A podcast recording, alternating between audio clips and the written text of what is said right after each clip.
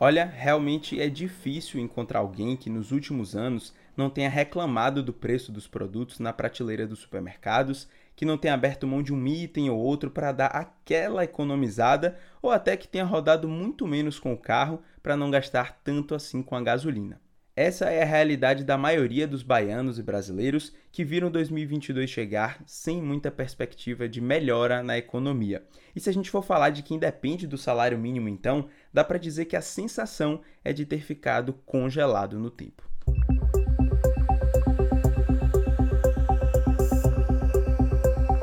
Esse é mais um episódio do podcast de reportagens especiais do Correio e eu, Vinícius Rafushi, trago no 33º programa uma análise sobre os impactos do aumento do salário mínimo para 2022. Aliás, será que dá para a gente chamar mesmo de aumento? E como é que é o cálculo feito para chegar nesse valor que é responsável por sustentar tantas famílias no estado da Bahia e também no país? Essas e outras questões no episódio desta semana do Que a Bahia Quer Saber, que é salário mínimo empacado, o que dá para comprar com os atuais R$ 1.212.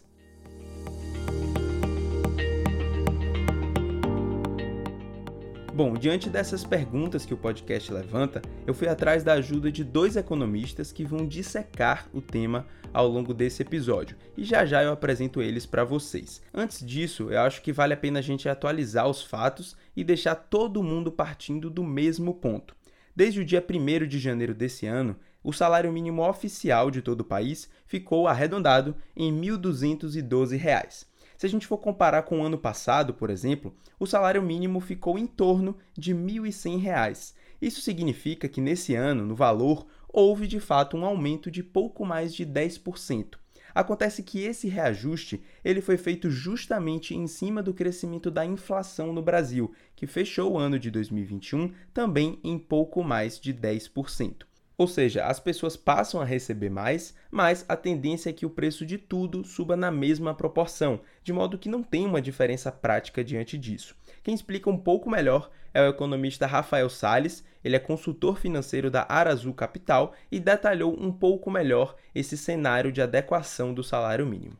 O salário mínimo, ele, o ajuste dele é determinado por lei, né? Por lei, pelo menos recomposição, recompor o poder de compra da população é, é, exigido. Então, a inflação, por exemplo, né, a inflação oficial, ela terminou acima de 10% e por isso o reajuste foi de 10%. Então, sim, respondendo sua pergunta, vai existir uma certa melhora né, no poder de compra da população, porque você está tentando recompor aquilo que ela perdeu ao longo do ano.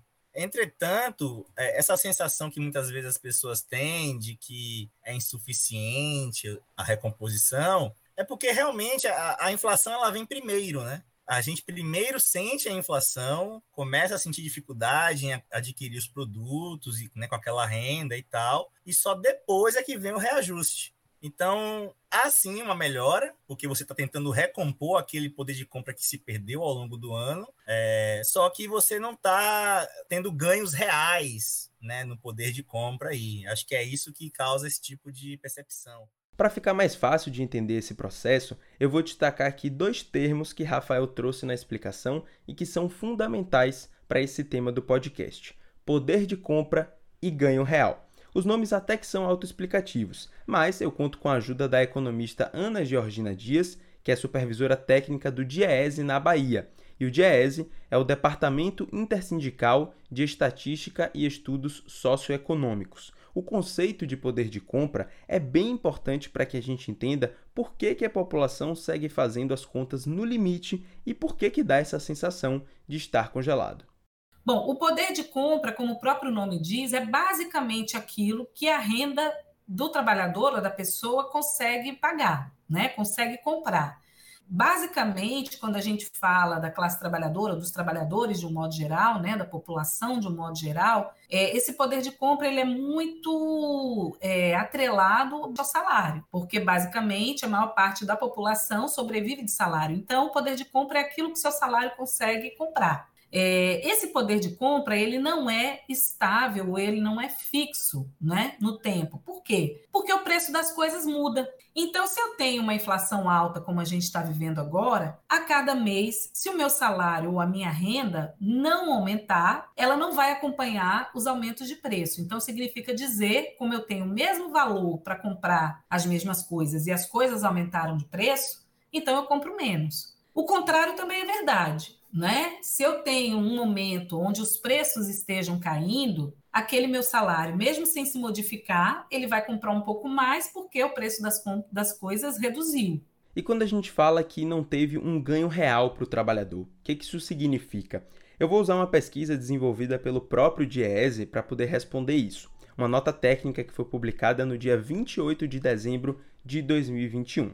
Nela, o departamento recapitula o reajuste do salário mínimo desde o ano de 2002, e eu pego como exemplo o ano de 2006. Então, anota aí. Nesse ano, o índice inflacionário correspondeu a 3,21%, enquanto o reajuste do salário mínimo chegou a 16,67%. Ou seja, houve um ganho real para a população de pouco mais de 13%. Isso porque o valor do reajuste foi superior ao aumento da inflação. Fazendo o caminho inverso, em 2017, o reajuste do salário mínimo ficou em 6,48%, mas o trabalhador acabou tendo uma perda de 0,10% no ganho real. Isso porque a inflação fechou em 6,58%, um pouco maior do que o valor do reajuste do salário. E esse valor de 6,58%, por exemplo, ele é definido por uma sigla, INPC, é o Índice Nacional de Preços ao Consumidor, que é um índice voltado para o público de baixa renda e que mede a variação do preço dos produtos básicos para o consumo. Se a gente pegar o ano de 2021 e 2022, a gente não teve perda, mas também não houve um ganho real, já que a inflação e o reajuste nominal ficaram no mesmo patamar. Um outro levantamento feito pelo Diese aponta que 50% dos trabalhadores de categorias que negociaram o aumento salarial durante o ano de 2021 não conseguiram repor completamente o valor da inflação. Apenas 18% dessas negociações permitiram que os trabalhadores equiparassem o valor do reajuste do salário acompanhando a inflação, como foi o caso do salário mínimo. Quem fala mais uma vez aqui é Georgina gente tem reajuste tanto do salário mínimo quanto dos outros salários dos outros trabalhadores, é, o que se usa como indicador de perda salarial é a inflação do período anterior ao momento onde ele vai ter o reajuste. Então, a gente diz o seguinte: a data base, ou seja, a, da, a data onde o salário mínimo é reajustado é janeiro, 1 de janeiro. Então, nós temos que considerar os 12 meses anteriores a janeiro. Por que 12 meses? Porque o último reajuste foi em janeiro de 2021. Então, para eu reajustar o salário em 2022, eu tenho que levar em consideração a inflação entre janeiro de 2021 e dezembro de 2021. Para que em 2022 eu recoloque, eu pelo menos recoloque nos salários aquilo que a inflação corroeu. É, como eu disse antes, o ideal é que a gente não usasse apenas a inflação como indicativo de reajuste, mas que além da inflação tivesse um valor adicional, que é o que a gente chama de ganho real, ou seja, aquele ganho além da inflação.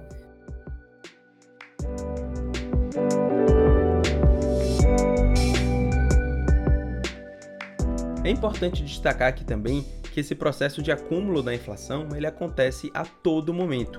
Como explicou Rafael, ele acontece durante todo o ano para aí sim ser corrigido. E para quem não tem tanta aproximação com a temática de economia, com o universo de finanças, pode ficar se perguntando o seguinte: ah, mas como é que deu 10 e 16 a inflação no ano? Se só a gasolina, o combustível aumentou 47.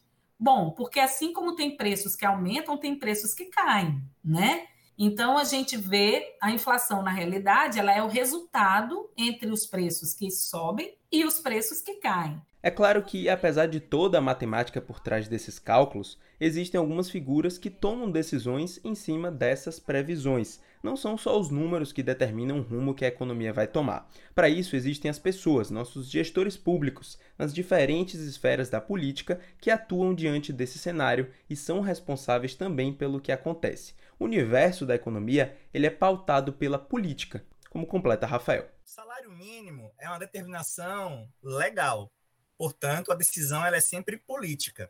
Atualmente, existe na legislação você considerar a inflação do ano anterior para dar o reajuste. Só que isso é só, digamos assim, o mínimo. Politicamente, podemos discutir outras regras. Então, por exemplo, já houve no passado também uma discussão de considerar o crescimento do PIB junto com a questão da inflação. Aí podemos aqui discutir também assim, mas por que, que o governo não simplesmente dá um salário mínimo maior, né? É, é por falta de vontade? Não, não é por falta de vontade. Existem também algumas restrições orçamentárias com relação a isso. Então, por exemplo, imagine uma situação hipotética que o governo determina um salário mínimo é, cinco vezes maior. Será que o governo teria condições de pagar todas as pensões, todas as previdências, com um salário mínimo cinco vezes maior? Então, só para deixar bem claro, é isso. Assim, é uma questão política, mas também tem uma questão técnica envolvida, que é a limitação do orçamento.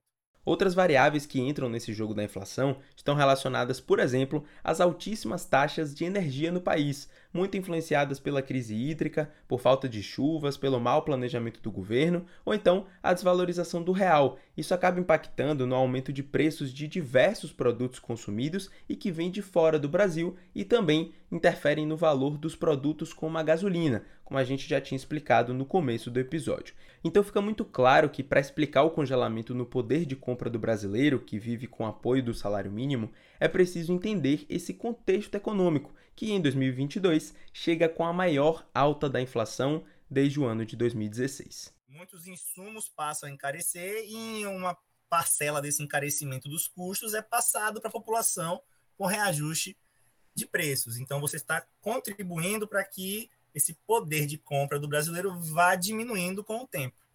Então, sim, o câmbio ele é um fator importante é, nessa questão do controle do, da inflação e do poder de compra da população.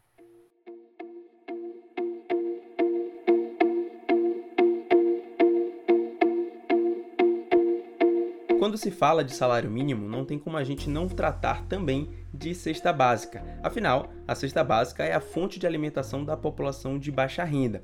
E assim como o valor total do salário mínimo, a variação no preço da cesta seguiu o mesmo caminho.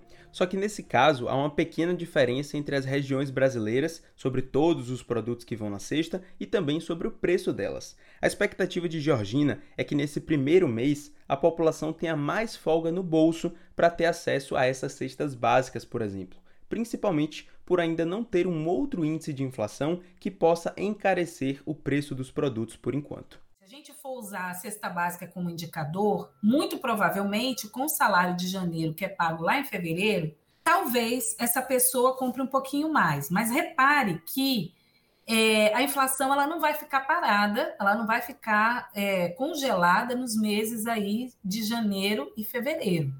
Então, mesmo que a cesta, por exemplo, tivesse uma redução no seu valor, e aí, teoricamente, essa pessoa pudesse comprar mais, porque além da redução de preço, tem esses 112 reais a mais, né, ou 10,16%, tem outras coisas também que compõem o orçamento dessa pessoa. Então, por exemplo, botijão de gás.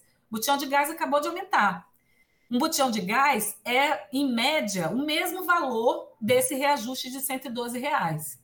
Então, se esse botijão de gás, por exemplo, aumentar mais do que esses 112 reais, muito provavelmente a pessoa vai ter que ali organizar os seus gastos para poder acomodar esse valor desse botijão de gás. Então, o que acontece é o seguinte: o salário ele sempre está correndo atrás, né?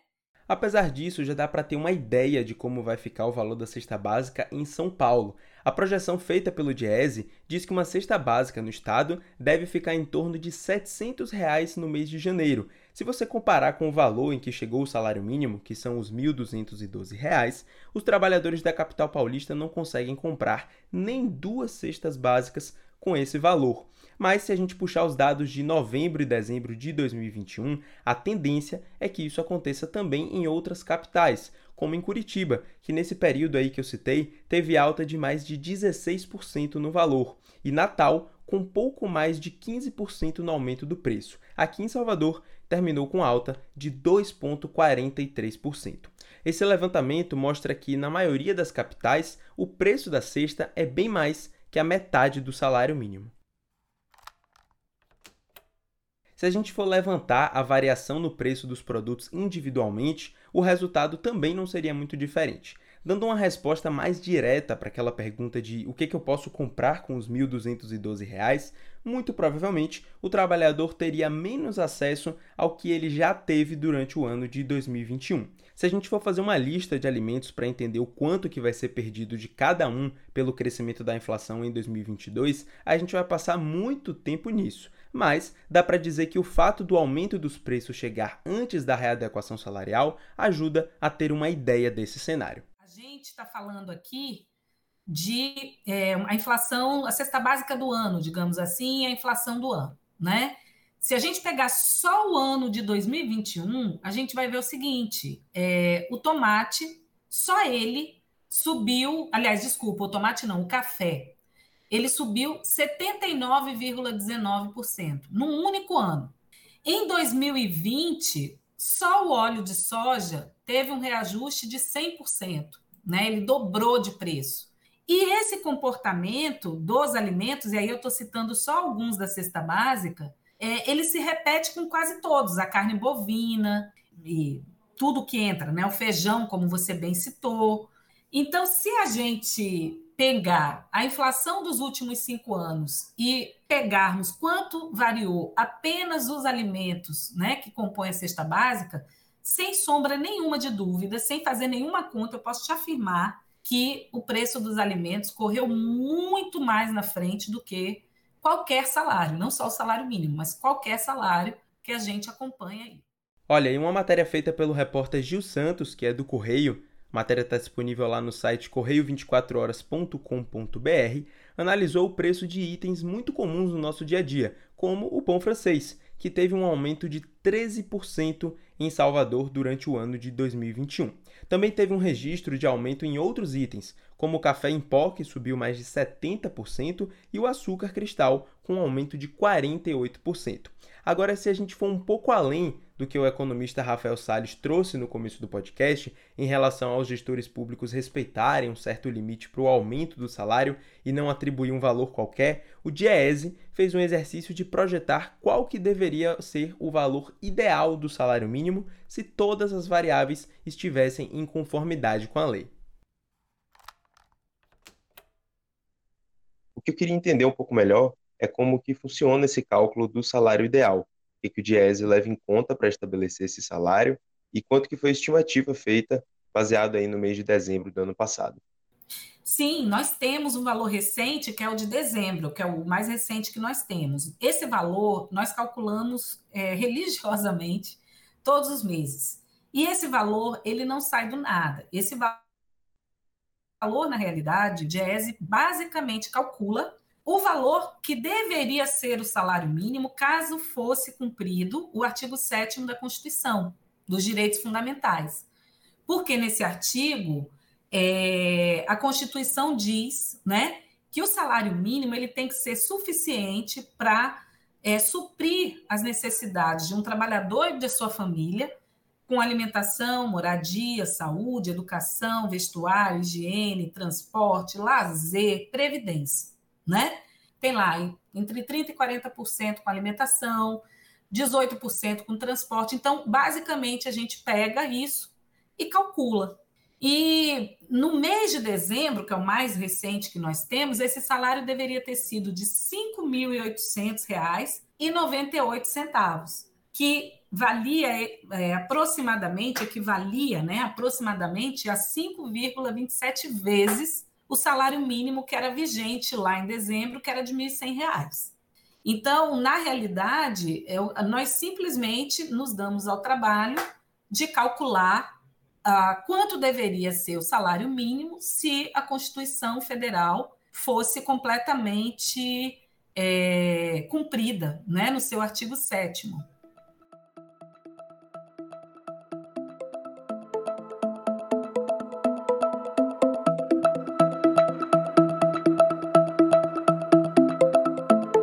Olha, é claro que ainda é uma incógnita o que, que vai ser o panorama da economia na Bahia e no Brasil daqui para frente. A gente ainda não tem como afirmar que em 2023 o trabalhador que depende do salário mínimo vai ter um ganho real e que vai ter um poder de compra maior. Mas, baseado nos dados apresentados até agora, eu questionei Rafael se já tinha a possibilidade de ter alguma projeção sobre o que esperar. E o fato da inflação ter chegado em 2022 muito alta, na casa dos dois dígitos, pode interferir bastante na forma como a economia vai se comportar. Com informações que nós temos no momento, algumas projeções que, que nós fazemos, que o, que o mercado também tem apresentado, mostra que 2022 pode ser um ano em que a economia vai andar de lado. É, o que, que, seria esse andar de lado? Né? Assim, provavelmente o crescimento do PIB ficaria ali abaixo de 1%, 0, alguma coisa. Infelizmente, nós estamos entrando do ano com uma inflação muito alta, né, nos dois dígitos, acima de 10%. Então, se, se estamos falando que a economia, em termos de capacidade de produção, né, de geração de riqueza, não vai ser um crescimento volumoso, né, algo ali abaixo de 1%, é, e a inflação ela começa com 10%, podemos terminar o ano com uma inflação mais alta do que o crescimento que, que isso quer dizer? Isso quer dizer que estamos, ao longo do tempo, perdendo poder de compra. A gente não está conseguindo crescer mais que a inflação, né? Então, a perspectiva para esse ano é, de novo, de uma economia patinando. E pensando pelo viés econômico, quais são os setores que a gente pode chamar de fundamentais quando a gente fala em reequilíbrio e que pode, de certa forma, beneficiar a população se eles funcionarem bem da forma correta? Do ponto de vista econômico, nós precisamos primeiro trabalhar a questão da taxa de câmbio, assim, o que pode ser feito para que a taxa de câmbio se valorize, né, o real se valorize em relação ao dólar ao longo do tempo, de forma que paulatinamente o preço do combustível é, também se reduza com o tempo. Esse é um primeiro ponto a ser atacado, do ponto de vista econômico. O segundo ponto, do ponto de vista econômico, é com relação ao preço da energia. É, se as condições naturais melhorarem, naturalmente a, a tarifa vai também reduzir e isso contribui para diminuir pressões inflacionárias.